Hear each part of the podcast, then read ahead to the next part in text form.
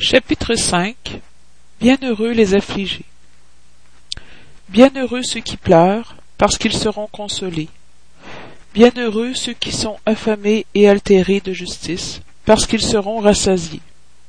Bienheureux ceux qui souffrent persécution pour la justice, parce que le royaume des cieux est à eux. Saint Matthieu, chapitre 5, versets 5, 6 et 10. Vous êtes bienheureux, vous qui êtes pauvres, parce que le royaume des cieux est à vous. Vous êtes bienheureux, vous qui avez faim maintenant, parce que vous serez rassasiés. Vous êtes heureux, vous qui pleurez maintenant, parce que vous rirez. Saint Luc, chapitre 7, versets 20-21. Mais malheur à vous, riches, parce que vous avez votre consolation dans le monde. Malheur à vous, qui êtes rassasiés, parce que vous aurez faim. Malheur à vous qui riez maintenant, parce que vous serez réduits aux pleurs et aux larmes. Saint Luc, chapitre 7, versets 24-25. Justice des afflictions. Les compensations que Jésus promet aux affligés de la terre ne peuvent avoir lieu que dans la vie future. Sans la certitude de l'avenir, ces maximes seraient un non-sens. Bien plus, ce serait un leurre. Avec cette certitude même, on comprend difficilement l'utilité de souffrir pour être heureux. C'est, dit-on, pour avoir plus de mérite. Mais alors, on se demande pourquoi les uns souffrent plus que les autres. Pourquoi les uns naissent dans la misère et les autres dans l'opulence, sans avoir rien fait pour justifier cette position. Pourquoi aux uns rien ne réussit, tandis qu'à d'autres tout semble sourire, mais ce que l'on comprend encore moins, c'est de voir les biens et les maux si inégalement partagés entre le vice et la vertu, de voir les hommes vertueux souffrir à côté des méchants qui prospèrent. La foi en l'avenir peut consoler et faire prendre patience, mais elle n'explique pas ces anomalies qui semblent démentir la justice de Dieu. Cependant, dès lors qu'on admet Dieu, on ne peut le concevoir sans l'infini des perfections. Il doit être toute puissance, toute justice, toute bonté. Sans cela, il ne serait pas Dieu. Si Dieu est souverainement bon et juste, il ne peut agir par caprice ni avec partialité. Les vicissitudes de la vie ont donc une cause, et puisque Dieu est juste, cette cause doit être juste. Voilà ce dont chacun doit se bien pénétrer. Dieu a mis les hommes sur la voie de cette cause par les enseignements de Jésus, et aujourd'hui, les jugeant assez mûrs pour la comprendre, il la leur révèle tout entière par le spiritisme, c'est-à-dire par la voie des esprits.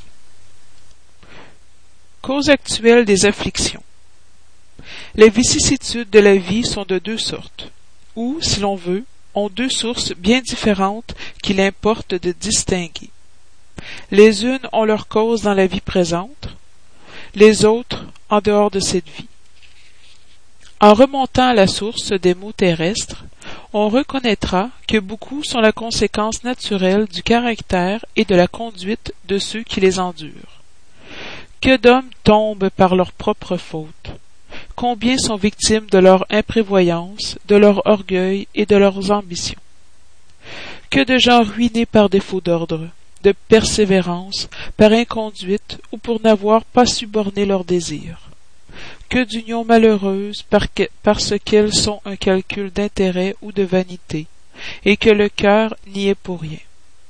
Que de dissensions, de querelles funestes on aurait pu éviter, avec plus de modération et moins de susceptibilité.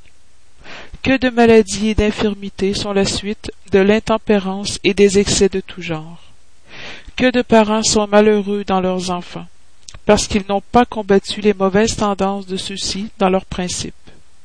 Par faiblesse ou indifférence, ils ont laissé se développer en eux les germes de l'orgueil, de l'égoïsme et de la sotte vanité qui dessèchent le cœur. Puis, plus tard, récoltant ce qu'ils ont semé, ils s'étonnent et s'affligent de leur manque de déférence et de leur ingratitude que tous ceux qui sont frappés au cœur par les vicissitudes et les déceptions de la vie interrogent froidement leur conscience, qu'ils remontent de proche en proche à la source des maux qui les affligent. Et ils verront si, le plus souvent, ils ne peuvent pas dire Si j'avais fait ou n'avais pas fait telle chose, je ne serais pas dans telle position. À qui donc s'en prendre de toutes ces afflictions, si ce n'est à soi-même? L'homme est ainsi, dans un grand nombre de cas, l'artisan de ses propres infortunes, mais au lieu de le reconnaître, il trouve plus simple, moins humiliant pour sa vanité d'en accuser le sort, la providence, la chance défavorable, sa mauvaise étoile, tandis que sa mauvaise étoile est dans son incurie. Les mots de cette nature forment assurément un très notable contingent dans les vicissitudes de la vie. L'homme les évitera quand il travaillera à son amélioration morale autant qu'à son amélioration intellectuelle. La loi humaine atteint certaines fautes et les punit. Le condamné peut donc se dire qu'il subit la conséquence de ce qu'il a fait. Mais la loi n'atteint pas et ne peut atteindre toutes les fautes. Elle frappe plus spécialement celles qui portent préjudice à la société, et non celles qui ne nuisent qu'à ceux qui les commettent. Mais Dieu veut le progrès de toutes ses créatures. C'est pourquoi il ne laisse impunie aucune déviation du droit chemin il n'est pas une seule faute, quelque légère qu'elle soit, pas une seule infraction à sa loi, qu'il n'ait des conséquences forcées et inévitables plus ou moins fâcheuses. D'où il suit que, dans les petites choses comme dans les grandes, l'homme est toujours puni par où il a péché. Les souffrances qui en sont la suite sont pour lui un avertissement qu'il a mal fait. Elles lui donnent l'expérience, lui font sentir la différence du bien et du mal, et la nécessité de s'améliorer pour éviter à l'avenir ce qui a été pour lui une source de chagrin. Sans cela, il n'aurait aucun motif de s'amender. Confiant dans l'impunité, il retarderait son avancement et par conséquent son bonheur futur. Mais l'expérience vient quelquefois un peu tard. Quand la vie a été gaspillée et troublée, que les forces sont usées et que le mal est sans remède, alors l'homme se prend à dire Si au début de la vie j'avais su ce que je sais maintenant, que de faux pas j'aurais évité. Si c'était à recommencer, je m'y prendrais tout autrement. Mais il n'est plus temps. Comme l'ouvrier paresseux dit J'ai perdu ma journée, lui aussi se dit J'ai perdu ma vie. Mais de même que pour l'ouvrier, le soleil se lève le lendemain, et une nouvelle journée commence, qui lui permet de réparer le temps perdu. Pour lui aussi, après la nuit de la tombe, luira le soleil d'une nouvelle vie dans laquelle il pourra mettre à profit l'expérience du passé et ses bonnes résolutions pour l'avenir. Cause antérieure des afflictions. Mais s'il est des dont l'homme est la première cause dans cette vie, il en est d'autres auxquels il est, en apparence du moins, complètement étranger, et qui semblent le frapper comme par fatalité. Telle est, par exemple, la perte d'êtres chéris et celle des soutiens de famille. Tels sont encore les accidents que nulle prévoyance ne pouvait empêcher, les revers de fortune qui déjouent toutes les mesures de prudence, les fléaux naturels, puis les infirmités de naissance, celles surtout qui ôtent à des malheureux les moyens de gagner leur vie par le travail, les difformités, l'idiotie, le crétinisme, etc. Ceux qui naissent dans de pareilles conditions n'ont assurément rien fait dans cette vie pour mériter un sort si triste, sans compensation, qu'ils ne pouvaient éviter, qu'ils sont dans l'impuissance de changer par eux-mêmes, et qui les met à la merci de la commisération publique. Pourquoi donc des êtres si disgraciés, tandis qu'à côté, sous le même toit, dans la même famille, d'autres sont favorisés sous tous les rapports? Que dire enfin de ces enfants qui meurent en bas âge, et n'ont connu de la vie que les souffrances, problème qu'aucune philosophie n'a encore pu résoudre, anomalie qu'aucune religion n'a pu justifier, et qui serait la négation de la bonté, de la justice et de la providence de Dieu. Dans l'hypothèse que l'âme est créée en même temps que le corps, et que son sort est irrévocablement fixé après un séjour de quelques instants sur la terre, Qu'ont-elles fait ces âmes qui viennent de sortir des mains du Créateur pour endurer tant de misère ici-bas et mériter dans l'avenir une récompense ou une punition quelconque, alors qu'elles n'ont pu faire ni bien ni mal? Cependant, en vertu de l'axiome que tout effet a une cause, ces misères sont des effets qui doivent avoir une cause, et dès lors qu'on admet un Dieu juste, cette cause doit être juste. Or, la cause précédant toujours l'effet, puisqu'elle n'a pas dans la vie actuelle, elle doit être antérieure à cette vie, c'est-à-dire appartenir à une existence précédente. D'un autre côté, Dieu ne pouvant punir pour le bien qu'on a fait, ni pour le mal qu'on n'a pas fait. Si nous sommes punis, c'est que nous avons fait le mal. Si nous n'avons pas fait le mal dans cette vie, nous l'avons fait dans une autre. C'est une alternative à laquelle il est impossible d'échapper, et dans laquelle la logique dit de quel côté est la justice de Dieu. L'homme n'est donc pas toujours puni ou complètement puni dans son, existence présente, mais il n'échappe jamais aux conséquences de ses fautes. La prospérité du méchant n'est que momentanée, et s'il n'expie aujourd'hui, il expiera demain, tandis que celui qui souffre en est à l'expiation de son passé. Le malheur qui, au premier abord, semble immérité, a donc sa raison d'être, et celui qui souffre peut toujours dire Pardonnez-moi Seigneur, parce que j'ai péché. Les souffrances pour cause antérieure sont souvent, comme celles des fautes actuelles, la conséquence naturelle de la faute commise, c'est-à-dire que, par une justice distributive rigoureuse, l'homme endure ce qu'il a fait endurer aux autres. S'il a été dur et inhumain, il pourra être à son tour traité durement et avec inhumanité. S'il a été orgueilleux, il pourra naître dans une condition humiliante. S'il a été avare, égoïste, ou s'il a fait un mauvais usage de sa fortune, il pourra être privé du nécessaire. S'il a été mauvais fils, il pourra souffrir dans ses enfants, etc. Ainsi s'explique, par la pluralité des existences et par la destination de la Terre, comme monde expiatoire, les anomalies que présente la répartition du bonheur et du malheur entre les bons et les méchants ici-bas. Cette anomalie n'existe en apparence que parce qu'on ne prend son point de vue que de la vie présente. Mais si l'on s'élève par la pensée, de manière à embrasser une série d'existences, on verra qu'il est fait à chacun la part qu'il mérite, sans préjudice de celle qui lui est faite dans le monde des esprits, et que la justice de Dieu n'est jamais interrompue. L'homme ne doit jamais perdre de vue qu'il est sur un monde inférieur où il n'est maintenu que par ses imperfections. À chaque vicissitude, il doit se dire que s'il appartenait à un monde plus avancé, cela n'arriverait pas, et qu'il dépend de lui de ne plus revenir ici-bas en travaillant à son amélioration. Les tribulations de la vie peuvent être imposées à des esprits endurcis, ou trop ignorants pour faire un choix en connaissance de cause, mais elles sont librement choisies et acceptées par des esprits repentants qui veulent réparer le mal qu'ils ont fait et s'essayer à mieux faire. Tel est celui qui, ayant mal fait sa tâche, demande à la recommencer pour ne pas perdre le bénéfice de son travail. Ces tribulations sont donc à la fois des expiations pour le passé qu'elle châtie et des épreuves pour l'avenir qu'elle prépare. Rendons grâce à Dieu qui, dans sa bonté, accorde à l'homme la faculté de la réparation et ne le condamne pas irrévocablement sur une première faute. Il ne faudrait pas croire, cependant, que toute souffrance endurée ici-bas soit nécessairement l'indice d'une faute déterminée. Ce sont souvent de simples épreuves choisies par l'esprit pour achever son épuration et hâter son avancement. Ainsi l'expiation sert toujours d'épreuve. Mais l'épreuve n'est pas toujours une expiation.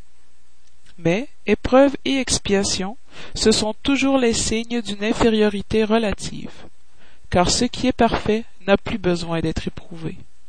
Un esprit peut donc avoir acquis un certain degré d'élévation, mais, voulant avancer encore, il sollicite une mission, une tâche à remplir, dont il sera d'autant plus récompensé. S'il en sort victorieux, que la lutte aura été plus pénible. Telles sont plus spécialement ces personnes aux instincts naturellement bons, à l'âme élevée, aux nobles sentiments innés, qui semblent n'avoir apporté rien de mauvais de leur précédente existence, et qui endurent avec une résignation toute chrétienne les plus grandes douleurs, demandant à Dieu de les supporter sans murmure. On peut au contraire considérer comme expiation les afflictions qui excitent les murmures et poussent l'homme à la révolte contre Dieu.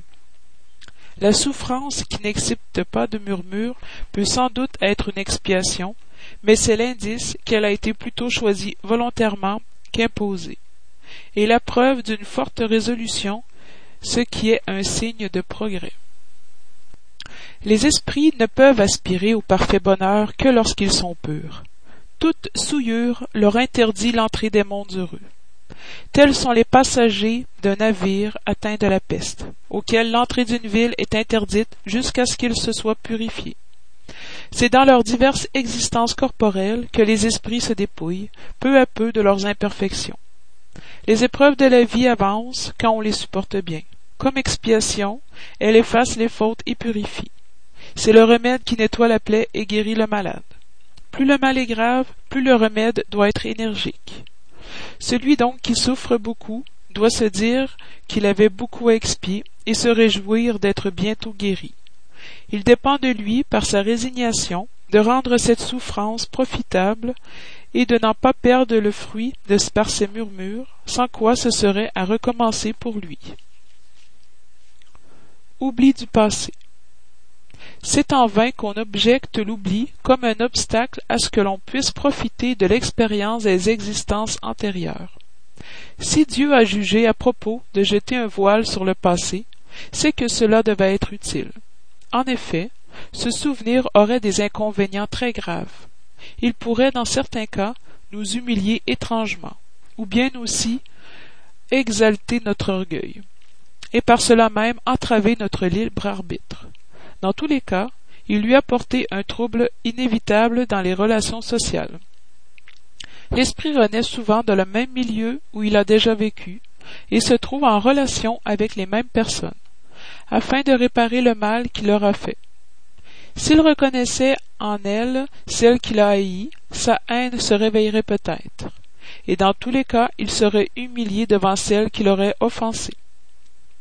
Dieu nous a donné, pour nous améliorer, juste ce qui nous est nécessaire et peut nous suffire. La voix de la conscience et nous, tendance instinctive. Il nous ôte ce qui pourrait nous nuire. L'homme apporte en naissant ce qu'il a acquis. Il naît ce qu'il s'est fait. Chaque existence est pour lui un nouveau point de départ. Peu lui importe de savoir ce qu'il a été, il est puni, c'est qu'il a fait le mal. Ces tendances mauvaises actuelles sont l'indice de ce qui reste à corriger en lui, et c'est là sur quoi il doit concentrer toute son attention, car, car de ce dont il s'est complètement corrigé, il ne reste plus de place. Les bonnes résolutions qu'il a prises sont la voix de la conscience qui l'avertit de ce qui est bien ou mal, et lui donne la force de résister aux mauvaises tentations. Du reste, cet oubli n'a lieu que pendant la vie corporelle. Rentré dans la vie spirituelle, l'esprit retrouve le souvenir du passé. Ce n'est donc qu'une interruption momentanée, comme celle qui a lieu dans la vie terrestre pendant le sommeil, et qui n'empêche pas de se souvenir le lendemain de ce qu'on a fait la veille et les jours précédents. Ce n'est même pas seulement après la mort que l'esprit recouvre le souvenir de son passé. On peut dire qu'il ne le perd jamais car l'expérience prouve que dans l'incarnation, pendant le sommeil du corps, alors qu'il jouit d'une certaine liberté, l'esprit a la conscience de ses actes antérieurs. Il sait pourquoi il souffre et qu'il souffre justement. Le souvenir ne, s'efface que pendant la vie extérieure de relation. Mais à défaut d'un souvenir précis, qui pourrait lui être pénible et nuire à ses rapports sociaux, il puise de nouvelles forces dans ces instants d'émancipation de l'âme s'il a su les mettre à profit. Motif de résignation. Par ces mots, bienheureux les affligés, car ils seront consolés, Jésus indique à la fois la compensation qui attend ceux qui souffrent et la résignation qui fait bénir la souffrance comme le prélude de la guérison. Ces mots peuvent être encore traduits ainsi. Vous devez vous estimer heureux de souffrir, parce que vos douleurs d'ici-bas sont la dette de vos fautes passées, et ces douleurs, endurées patiemment sur la terre, vous épargnent des siècles de souffrance dans la vie future. Vous devez donc être heureux que Dieu réduise votre dette en vous permettant de vous acquitter présentement, ce qui vous assure la tranquillité pour l'avenir. L'homme qui souffre est semblable à un débiteur qui doit une grosse somme et à qui son créancier dit Si vous m'en payez aujourd'hui même la centième partie, je vous tiens quitte de tout le reste et vous serez libre. Si vous ne le faites pas, je vous poursuivrai jusqu'à ce que vous ayez payé la dernière obole. Le débiteur ne serait-il pas heureux d'endurer toutes sortes de privations pour se libérer en payant seulement le centième de ce qu'il doit? Au lieu de se plaindre de son créancier, ne lui dira-t-il pas merci? Tel est le sens de ces paroles. Bienheureux les affligés, car ils seront consolés. Ils sont heureux parce qu'ils s'acquittent, et qu'après l'acquittement ils seront libres. Mais si, tout en s'acquittant d'un côté, on s'endette de l'autre, on n'arrivera jamais à la libération. Or, chaque faute nouvelle augmente la dette, parce qu'il n'en est pas une seule, quelle qu'elle soit, qui n'entraîne avec elle sa punition forcée, inévitable. Si ce n'est aujourd'hui, ce sera demain. Si ce n'est dans cette vie, ce sera dans l'autre. Parmi ces fautes, il faut placer au premier rang le défaut de soumission à la volonté de Dieu. Donc, si dans les afflictions on murmure, si on ne les accepte pas avec résignation, et comme une chose que l'on a dû mériter, si l'on accuse Dieu d'injustice, on contracte une nouvelle dette qui fait perdre le bénéfice que l'on pouvait retirer de la souffrance. C'est pourquoi il faudra recommencer, absolument comme si, à un créancier qui vous tourmente, vous payez des acomptes, tandis qu'à chaque fois vous lui empruntez de nouveau. À son entrée dans le monde des esprits, l'homme est encore comme l'ouvrier qui se présente au jour de la paye. Aux uns, le maître dira, Voici le prix de vos journées de travail à d'autres, aux heureux de la terre, à ceux qui auront vécu dans l'oisivité, qui auront mis leur félicité dans les satisfactions de l'amour-propre et les joies mondaines, il dira À vous il ne revient rien, car vous avez reçu votre salaire sur la terre. Allez et recommencez votre tâche. L'homme peut adoucir ou accroître l'amertume de ses épreuves par la manière dont il envisage la vie terrestre il souffre d'autant plus qu'il voit la durée de la souffrance plus longue. Or, celui qui se place au point de vue de la vie spirituelle embrasse d'un coup d'œil la vie corporelle. Il la voit comme un point dans l'infini. On comprend la brièveté et se dit que ce moment pénible est bien vite passé. La certitude d'un avenir prochain plus heureux le soutient et l'encourage, et au lieu de se plaindre, il remercie le ciel des douleurs qui le font avancer. Pour celui au contraire qui ne voit que la vie corporelle, celle-ci lui paraît interminable, et la douleur pèse sur lui de tout son poids.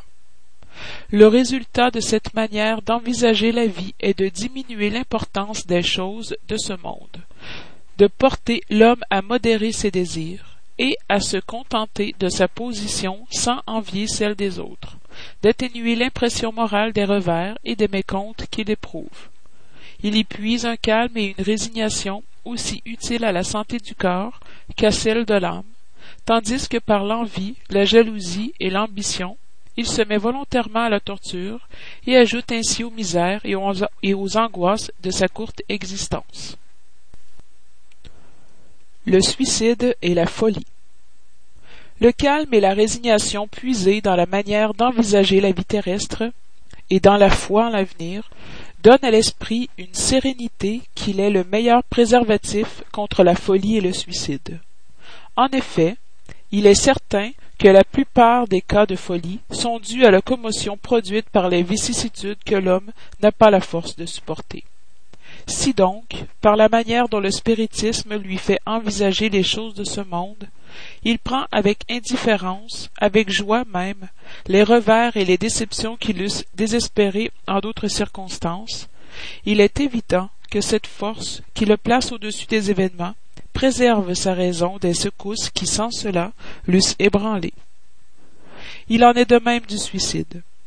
Si l'on en accepte ceux qui s'accomplissent dans l'ivresse et la folie et qu'on peut appeler inconscients, il est certain que, quels qu'en soient les motifs particuliers, il a toujours pour cause un mécontentement. Or, celui qui est certain de n'être malheureux qu'un jour et d'être mieux les jours suivants, prend aisément patience. Il ne se désespère que s'il ne voit pas à terme ses souffrances.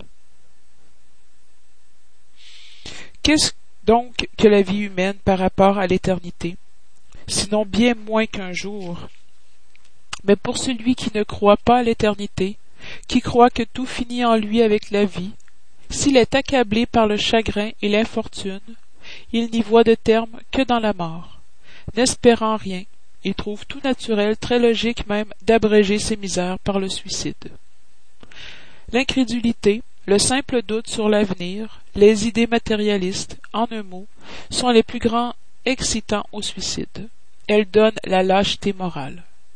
Et quand on voit des hommes de science s'appuyer sur l'autorité de leur savoir pour s'efforcer de prouver à leurs auditeurs ou à leurs lecteurs qu'ils n'ont rien à attendre après la mort, n'est-ce pas les amener à cette conséquence que, s'ils sont malheureux, ils n'ont rien de mieux à faire que de se tuer? Que pourrait-il leur dire pour les en détourner? Quelle compensation peuvent-ils leur offrir? Quelle espérance peuvent-ils leur donner? Rien autre chose que le néant. D'où il faut conclure que si le néant est le seul remède héroïque, la seule perspective, mieux vaut y tomber tout de suite que plus tard et souffrir ainsi moins longtemps. La propagation des idées matérialistes est donc le poison qui inocule chez un grand nombre la pensée du suicide, et ceux qui s'en font les apôtres assument sur eux une terrible responsabilité. Avec le spiritisme, le doute n'étant plus permis, l'aspect de la vie change. Le croyant sait que la vie se prolonge indéfiniment au-delà de la tombe, mais dans de toutes autres conditions. De là, la patience et la résignation qui détournent tout naturellement de la pensée du suicide. De là, en un mot, le courage moral. Le spiritisme a encore, sous ce rapport, un autre résultat tout aussi positif, et peut-être plus déterminant. Il nous montre les suicidés eux-mêmes venant rendre compte de leur position malheureuse et prouver que nul ne viole impunément la loi de Dieu, qui défend à l'homme d'abréger sa vie. Parmi les suicidés, il en est dont la souffrance, pour n'être que temporaire au lieu d'être éternelle, n'en est pas moins terrible et de nature à donner à réfléchir à quiconque serait tenté de partir d'ici avant l'ordre de Dieu. Le spirit a donc pour contrepoids à la pensée du suicide plusieurs motifs. La certitude d'une vie future dans laquelle il sait qu'il sera d'autant plus heureux qu'il aura été plus malheureux et plus résigné sur la terre. La certitude qu'en abrégeant sa vie, il arrive juste à un résultat tout autre que celui qu'il espérait. Qu'il s'affranchit d'un mal pour en avoir un pire, plus long et plus terrible. Qu'il se trompe s'il croit en se tuant aller plus vite au ciel. Que le suicide est un obstacle à ce qu'il rejoigne dans l'autre monde les objets de ses affections qu'il espérait y retrouver. D'où la conséquence que le, que le suicide, ne lui donnant que des déceptions, est contre ses propres intérêts. Aussi le nombre des suicides empêchés par le spiritisme est-il considérable, et l'on peut en conclure que lorsque tout le monde sera spirit, il n'y aura plus de suicides conscients. En comparant donc les résultats des doctrines matérialistes et spirites, au seul point de vue du suicide, on trouve que la logique de l'une y conduit, tandis que la logique de l'autre en détourne, ce qui est confirmé par l'expérience. Instruction des esprits, bien et mal souffrir.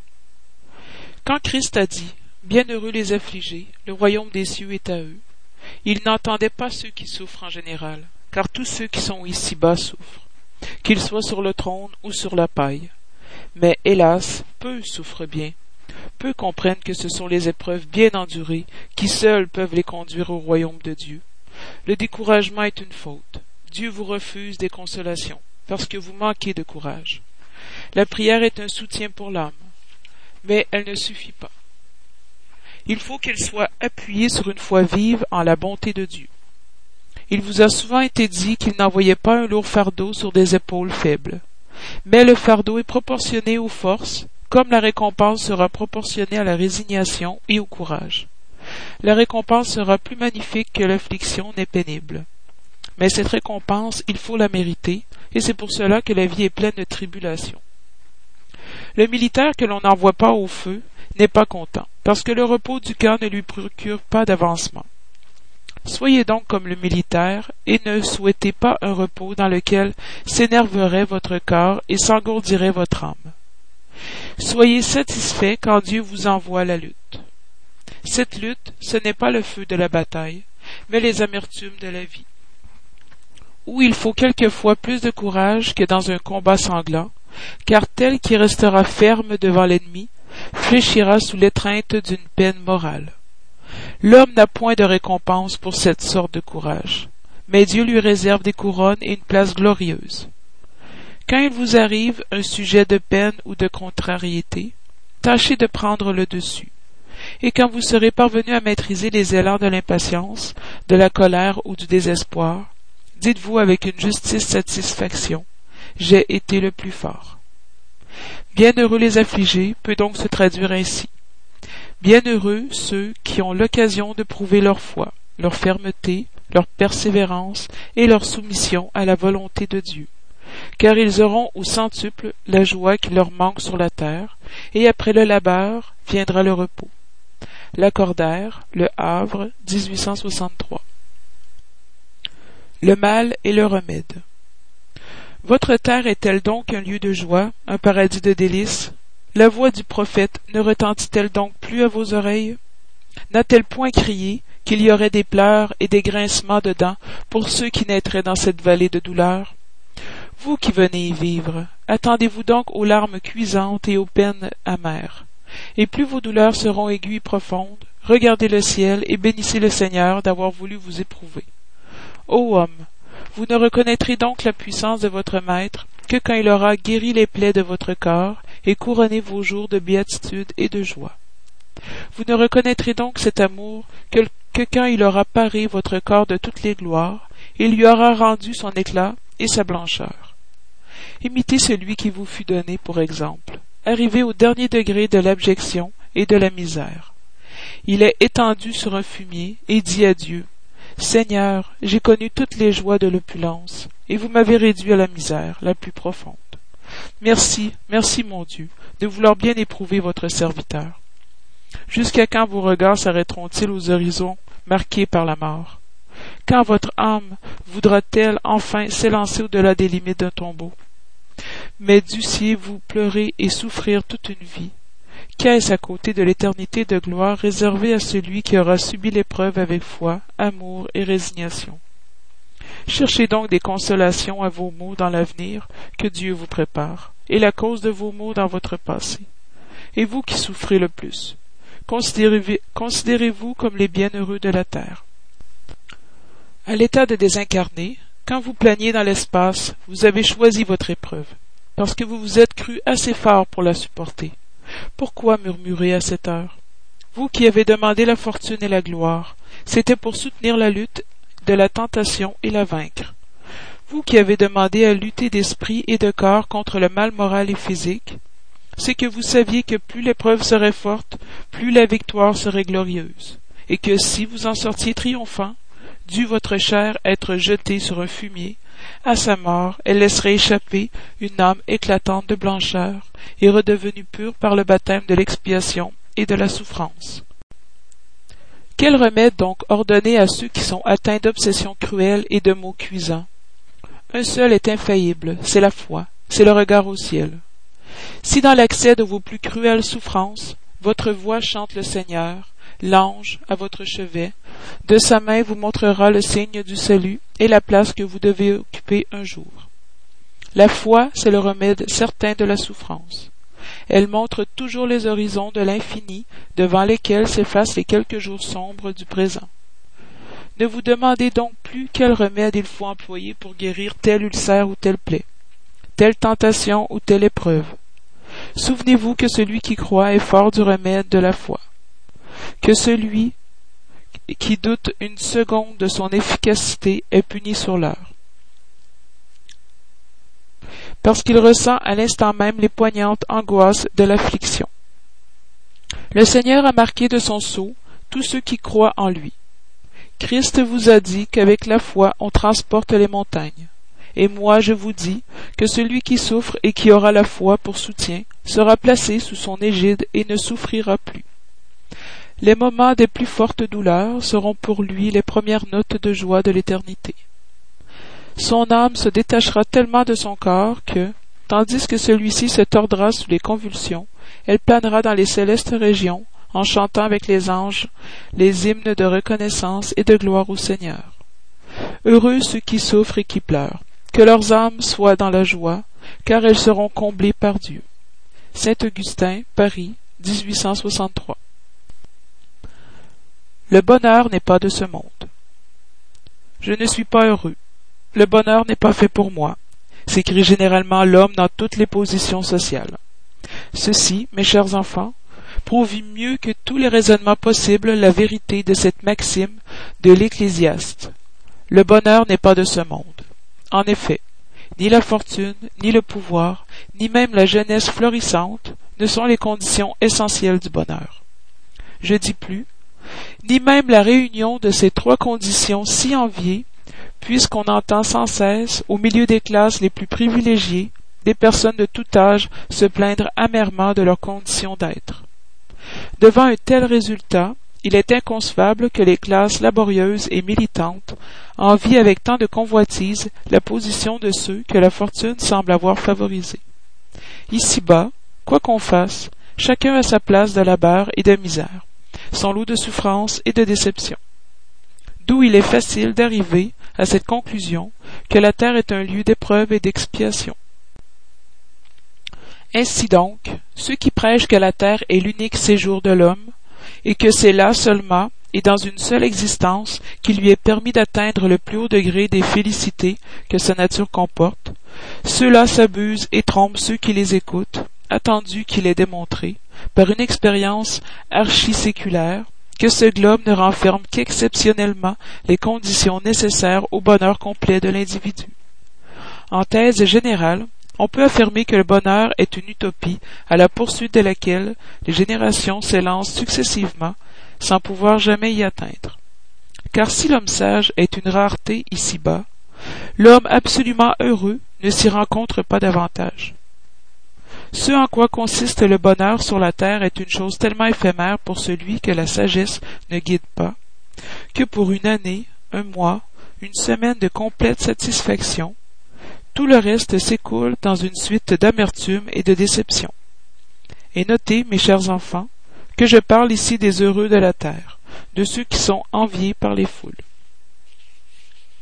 Conséquemment, si le séjour terrestre est affecté aux épreuves et à l'expiation, il faut bien admettre qu'il existe ailleurs des séjours plus favorisés où l'esprit de l'homme, encore emprisonné dans une chair matérielle, possèdent dans leur plénitude les jouissances attachées à la vie humaine. C'est pourquoi Dieu a semé dans votre tourbillon ces belles planètes supérieures vers lesquelles vos efforts et vos tendances vous feront graviter un jour, quand vous serez suffisamment purifié et perfectionné. Néanmoins, ne déduisez pas de mes paroles que la terre soit jamais vouée à une destination pénitentiaire. Non, certes, car des progrès accomplis, vous pouvez facilement déduire les progrès futurs, et des améliorations sociales conquises, de nouvelles et plus fécondes améliorations. Telle est la tâche immense que doit accomplir la nouvelle doctrine que les esprits vous ont révélée. Ainsi donc, mes chers enfants, qu'une sainte émulation vous anime, et que chacun d'entre vous dépouille énergiquement le vieil homme. Vous vous devez tous à la vulgarisation de ce spiritisme qui a déjà commencé votre propre régénération. C'est un devoir de faire participer vos frères au rayon de la lumière sacrée. À l'œuvre donc, mes bien chers enfants.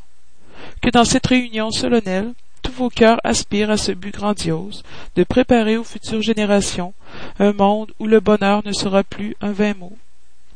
François Nicolas Madeleine, cardinal Morlot, Paris, 1863. Perte de personnes aimées, mort prématurée. Quand la mort vient faucher dans vos familles, emportant sans mesure les jeunes gens avant les vieillards. Vous dites souvent Dieu n'est pas juste, puisqu'il sacrifie ce qui est fort et plein d'avenir pour conserver ceux qui ont vécu de longues années pleines de déceptions, puisqu'il enlève ceux qui sont utiles et laisse ceux qui ne servent plus à rien, puisqu'il brise le cœur d'une mère en la privant de l'innocente créature qui faisait toute sa joie. Humain, c'est là que vous avez besoin de vous élever au-dessus du terre à terre de la vie pour comprendre que le bien est souvent là où vous croyez voir le mal la sage prévoyance là où vous croyez voir l'aveugle fatalité du destin. Pourquoi mesurer la justice divine à la valeur de la vôtre? Pouvez-vous penser que le Maître des mondes veuille, par un simple caprice, vous infliger des peines cruelles? Rien ne se fait sans un but intelligent, et quoi que ce soit qui arrive, chaque chose a sa raison d'être. Si vous scrutiez mieux toutes les douleurs qui vous atteignent, vous y trouveriez toujours la raison divine, raison régénératrice, et vos misérables intérêts seraient une considération secondaire que vous rejetteriez au dernier plan. Croyez-moi, la mort est préférable pour l'incarnation de vingt ans à ces dérèglements honteux qui désolent les familles honorables, brisent le cœur d'une mère et font avant le temps blanchir les cheveux des parents. La mort prématurée est souvent un grand bienfait que Dieu accorde à celui qui s'en va, et qui se trouve ainsi préservé des misères de la vie, ou des séductions qui auraient pu l'entraîner à sa perte. Celui qui meurt à la fleur de l'âge n'est point victime de la fatalité, mais Dieu juge qu'il lui est utile de ne pas rester plus longtemps sur la terre. C'est un affreux malheur, dites-vous, qu'une vie si pleine d'espérance soit si tôt brisée. De quelle espérance voulez-vous parler? de celle de la terre où celui qui s'en va aurait pu briller, faire son chemin et sa fortune? Toujours cette vue étroite qui ne peut s'élever au-dessus de la matière. Savez-vous quel aurait été le sort de cette vie si pleine d'espérance selon vous? Qui vous dit qu'elle n'eût pas été abreuvée d'amertume?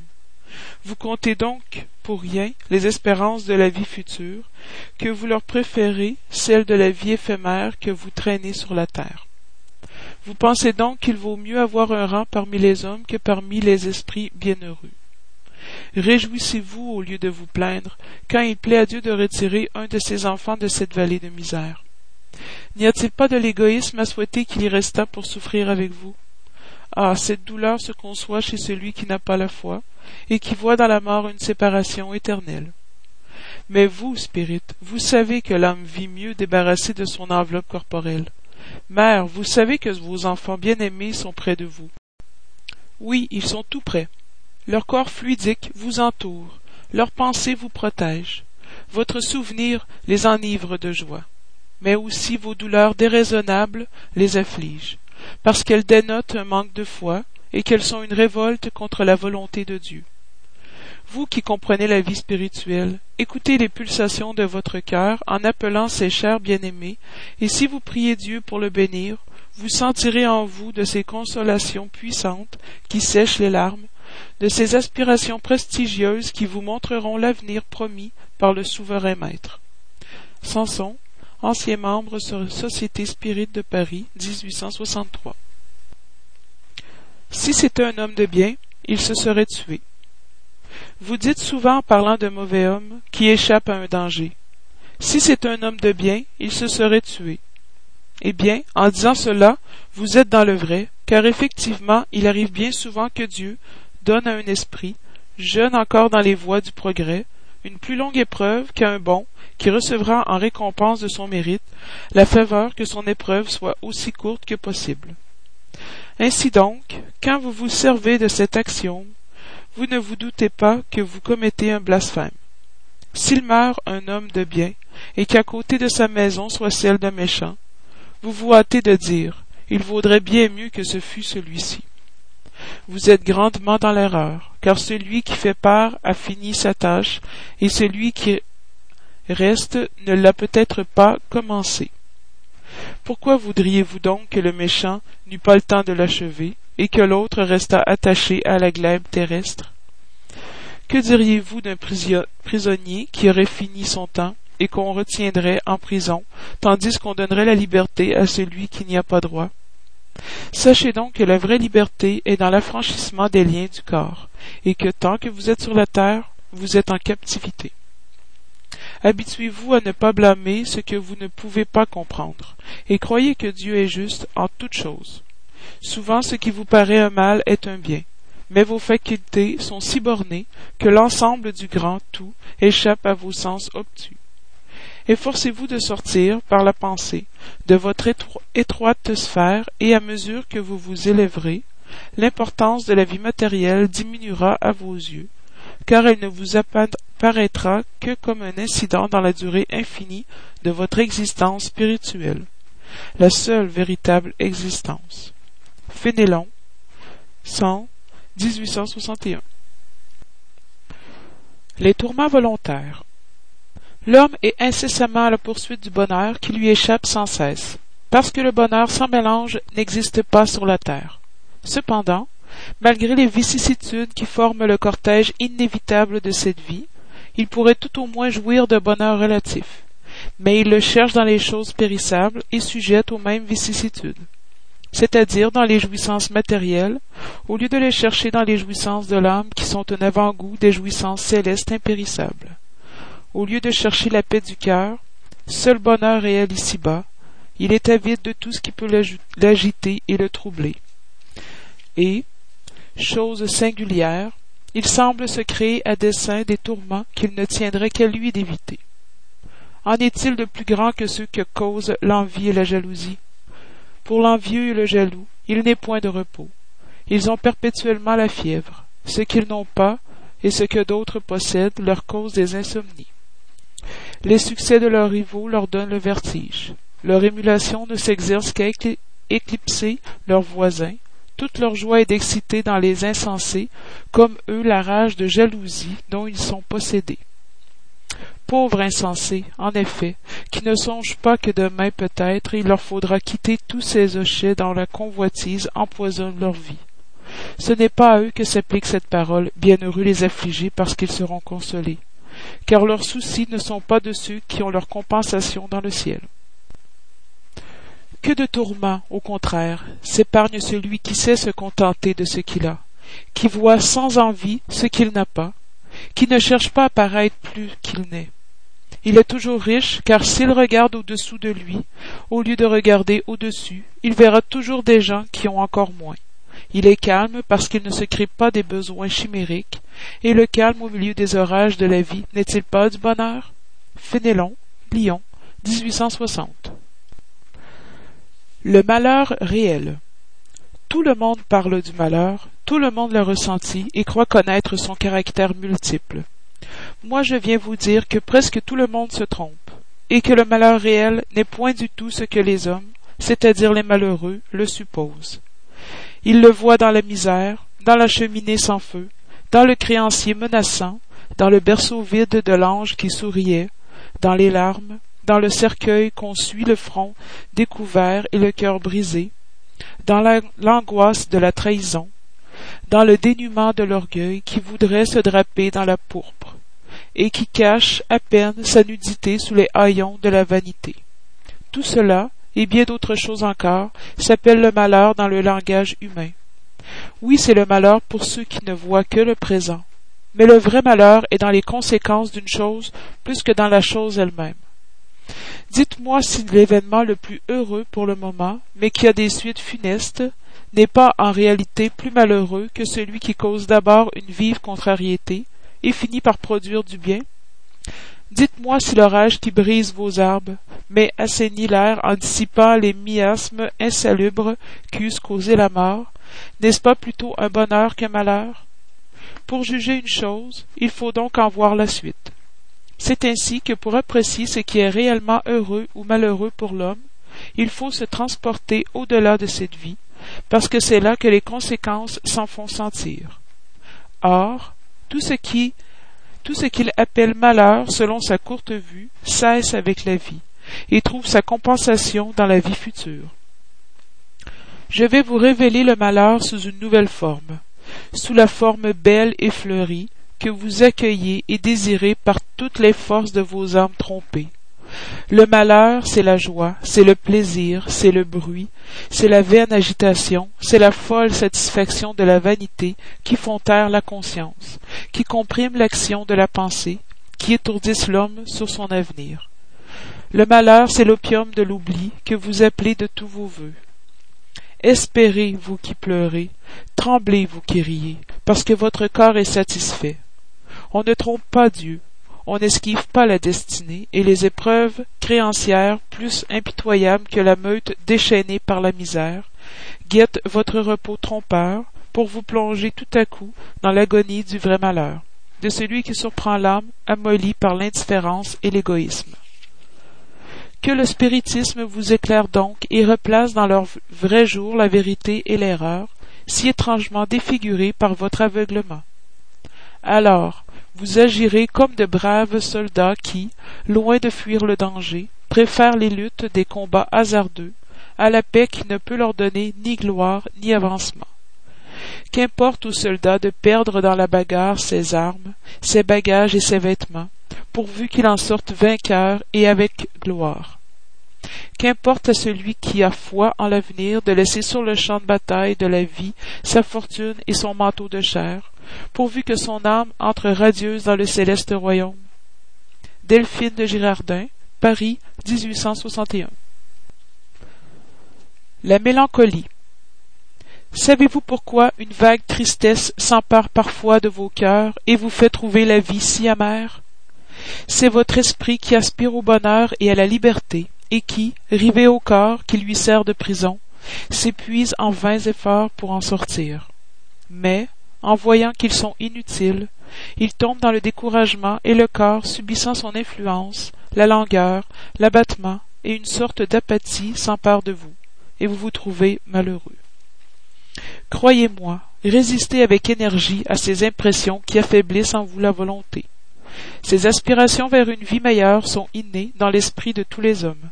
Mais ne les cherchez pas ici-bas, et à présent que Dieu vous envoie ses esprits pour vous instruire du bonheur qu'il vous réserve, attendez patiemment l'ange de la délivrance qui doit vous aider à rompre les liens qui tiennent votre esprit captif. Songez que vous avez à remplir pendant votre épreuve sur la terre une mission dont vous ne vous doutez pas, soit en vous dévouant à votre famille, soit en remplissant les divers devoirs que Dieu vous a confiés. Et si dans le cours de cette épreuve, et en vous acquittant de votre tâche, vous voyez les soucis, les inquiétudes, les chagrins fondre sur vous, soyez forts et courageux pour les supporter. Bravez-les franchement. Ils sont de courte durée et doivent vous conduire près des amis que vous pleurez, qui se réjouissent de votre arrivée parmi eux, et vous tendront les bras pour vous conduire dans un lieu où n'ont point accès les chagrins de la terre. François de Genève, Bordeaux. Épreuve volontaire, le vrai silice. Vous demandez s'il est permis d'adoucir ses propres épreuves. Cette question revient à celle-ci. Est-il permis à celui qui se noie de chercher à se sauver, à celui qui s'est enfoncé une épine de la retirer, à celui qui est malade d'appeler le médecin? Les épreuves ont pour but d'exercer l'intelligence aussi bien que la patience et la résignation. Un homme peut naître dans une position pénible et embarrassée, précisément pour l'obliger à chercher les moyens de vaincre les difficultés. Le mérite consiste à supporter sans murmure les conséquences des maux qu'on ne peut éviter, à persévérer dans la lutte, à ne se point désespérer si l'on ne réussit pas mais non dans un laisser-aller qui serait de la paresse plus que de la vertu. Cette question en amène naturellement une autre. Puisque Jésus a dit Bienheureux les affligés. Y a-t-il du mérite à chercher les afflictions en aggravant ces épreuves par des souffrances volontaires? À cela je répondrai très nettement oui, il y a un grand mérite quand les souffrances et les privations ont pour but le bien du prochain, car c'est de la charité par le sacrifice. Non, quand elles n'ont pour but que soi-même, car c'est de l'égoïsme par fanatisme. Il y a ici une grande distinction à faire. Pour vous personnellement, contentez-vous des épreuves que Dieu vous envoie, et n'en augmentez pas la charge déjà si lourde parfois. Acceptez-les sans murmure et avec foi. C'est tout ce qu'il vous demande. N'affaiblissez point votre corps par des privations inutiles et des macérations sans but, car vous avez besoin de toutes vos forces pour accomplir votre mission de travail sur la terre. Torturer volontairement et martyriser votre corps, c'est contrevenir à la loi de Dieu, qui vous donne le moyen de le soutenir et de le fortifier. L'affaiblir sans nécessité est un véritable suicide. Usez, mais n'abusez pas. Telle est la loi. L'abus des meilleures choses porte sa punition par ses conséquences inévitables. Il en est autrement des souffrances que l'on s'impose pour le soulagement de son prochain. Si vous endurez le froid et la faim pour réchauffer et nourrir celui qui en a besoin, et si votre corps en pâtit, voilà le sacrifice qui est béni de Dieu. Vous qui quittez vos boudoirs parfumés pour aller dans la mansarde, infecte, portez la consolation. Vous qui, vous qui salissez vos mains délicates en soignant les plaies. Vous qui vous privez de sommeil pour veiller au chevet d'un malade que n'est que votre frère en Dieu. Vous enfin qui usez votre santé dans la pratique des bonnes œuvres. Voilà votre silice, vrai silice de bénédiction. Car les joies du monde n'ont point desséché votre cœur. Vous ne vous êtes point endormi au sein des voluptés énervantes de la fortune mais vous vous êtes fait les anges consolateurs des pauvres déshérités. Mais vous qui vous retirez du monde pour éviter ces séductions et vivre dans l'isolement, de quelle utilité êtes-vous sur la terre? Où est votre courage dans les épreuves, puisque vous fuyez la lutte et désertez le combat? Si vous voulez un cilice, appliquez-le sur votre âme et non sur votre corps. Mortifiez votre esprit et non votre chair fustigez votre orgueil. Recevez les humiliations sans vous plaindre. Meurtrissez votre amour-propre et roidissez-vous contre la douleur de l'injure et de la calomnie plus poignante que la douleur corporelle. Voilà le vrai silice dont les blessures vous seront comptées, parce qu'elles attesteront votre courage et votre soumission à la volonté de Dieu. Un ange gardien, Paris, 1863. Doit-on mettre un terme aux épreuves de son prochain quand on le peut? Ou faut-il, par respect pour les desseins de Dieu, les laisser suivre leur cours? Nous vous avons dit et répété bien souvent que vous êtes sur cette terre d'expiation pour achever vos épreuves, et que tout ce qui vous arrive est une conséquence de vos existences antérieures, l'intérêt de la dette que vous avez à payer. Mais cette pensée provoque chez certaines personnes des réflexions qu'il est nécessaire d'arrêter, car elle pourrait avoir de funestes conséquences. Quelques-uns pensent que, du moment qu'on est sur la terre pour expier, il faut que les épreuves aient leur cours. Il en est même qui vont jusqu'à croire que non seulement il ne faut rien faire pour les atténuer, mais qu'il faut au contraire contribuer à les rendre plus profitables en les rendant plus vives. C'est une grande erreur. Oui, vos épreuves doivent suivre le cours que Dieu leur a tracé. Mais connaissez-vous ce cours? Savez-vous jusqu'à quel point elles doivent aller? Et si votre Père miséricordieux n'a pas dit à la souffrance de tel ou tel de vos frères, tu n'iras pas plus loin. Savez-vous si sa providence ne vous a pas choisi, non comme un instrument de supplice pour aggraver les souffrances du, coupable, mais comme le baume de consolation qui doit cicatriser les plaies que sa justice avait ouvertes? Ne dites donc pas, quand vous voyez un de vos frères frappé, c'est la justice de Dieu qu'il faut quel est son cours. Mais dites-vous au contraire, voyons quel moyen notre Père miséricordieux a mis en mon pouvoir pour adoucir la souffrance de mon frère. Voyons si mes consolations morales, mon appui matériel, mes conseils ne pourront pas l'aider à franchir cette épreuve avec plus de force, de patience et de résignation. Voyons même si Dieu n'a pas mis en mes mains le moyen de faire cesser cette souffrance, s'il ne m'a pas été donné, à moi comme épreuve aussi, comme expiation peut-être, d'arrêter le mal et de le remplacer par la paix. Aidez-vous donc toujours dans vos épreuves respectives, et ne vous regardez jamais comme des instruments de torture. Cette pensée doit révolter tout homme de cœur, tout spirit surtout, car le spirit, mieux que tout autre, doit comprendre l'étendue infinie de la bonté de Dieu. Le spirit doit penser que sa vie entière doit être un acte d'amour et de dévouement, que quoi qu'il fasse pour contrecarrer les décisions du Seigneur, sa justice aura son cours. Il peut donc, sans crainte, faire tous ses efforts pour adoucir l'amertume de l'expiation. Mais c'est Dieu seul qui peut l'arrêter ou la prolonger selon qu'il le juge à propos. N'y aurait-il pas un bien grand orgueil de la part de l'homme de se croire le droit de retourner, pour ainsi dire, l'arme dans la plaie, d'augmenter la dose de poison dans la poitrine de celui qui souffre, sous, prétexte que telle est son expiation? Oh, regardez-vous toujours comme un instrument choisi pour la faire cesser. Résumons-nous ici. Vous êtes tous sur la terre pour expier mais tous, sans exception, devez faire tous vos efforts pour adoucir l'expiation de vos frères, selon la loi d'amour et de charité. Bernardin, Esprit protecteur, Bordeaux, 1863.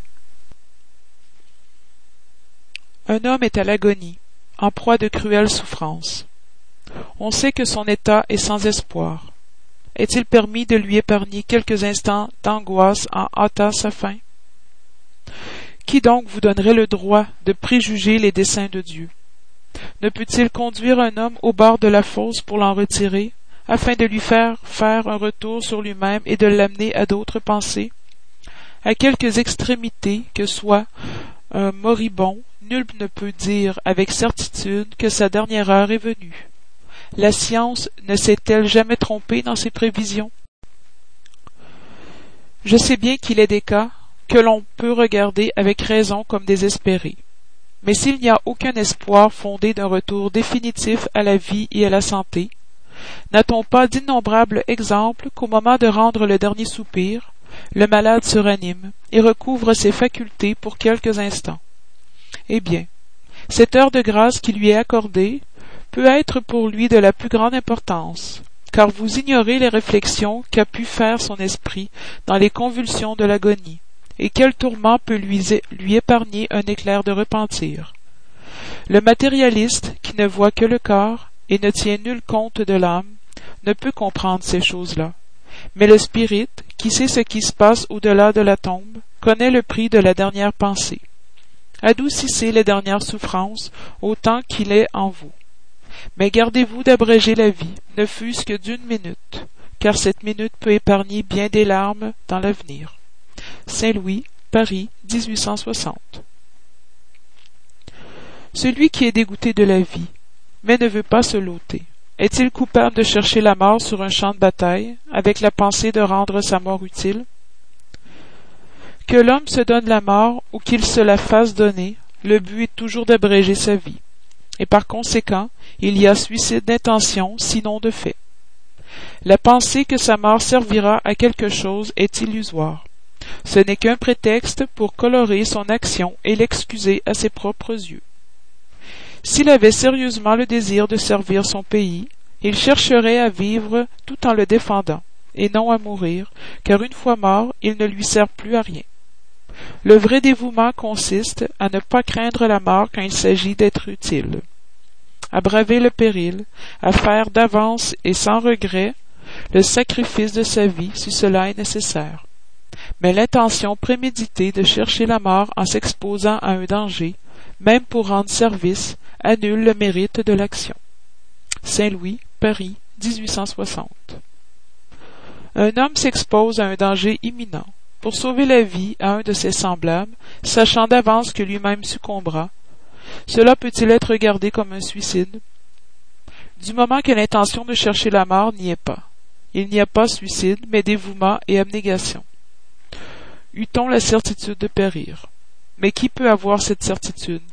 Qui dit que la Providence ne réserve pas un moyen inespéré de salut dans le moment le plus critique? Ne peut-elle sauver celui même qui serait à la bouche d'un canon? Souvent elle peut vouloir pousser l'épreuve de la résignation jusqu'à sa dernière limite. Alors une circonstance inattendue détourne le coup fatal. Saint Louis, Paris, 1860. Ceux qui acceptent leur souffrance avec résignation, par soumission à la volonté de Dieu et en vue de leur bonheur futur, ne travaillent-ils que pour eux-mêmes et peuvent-ils rendre leur souffrance profitable à d'autres? Ces souffrances peuvent être profitables à autrui, matériellement et moralement. Matériellement si, par le travail, les privations et les sacrifices qu'ils s'imposent, ils contribuent au bien-être matériel de leurs proches. Moralement, par l'exemple qu'ils donnent de leur soumission à la volonté de Dieu.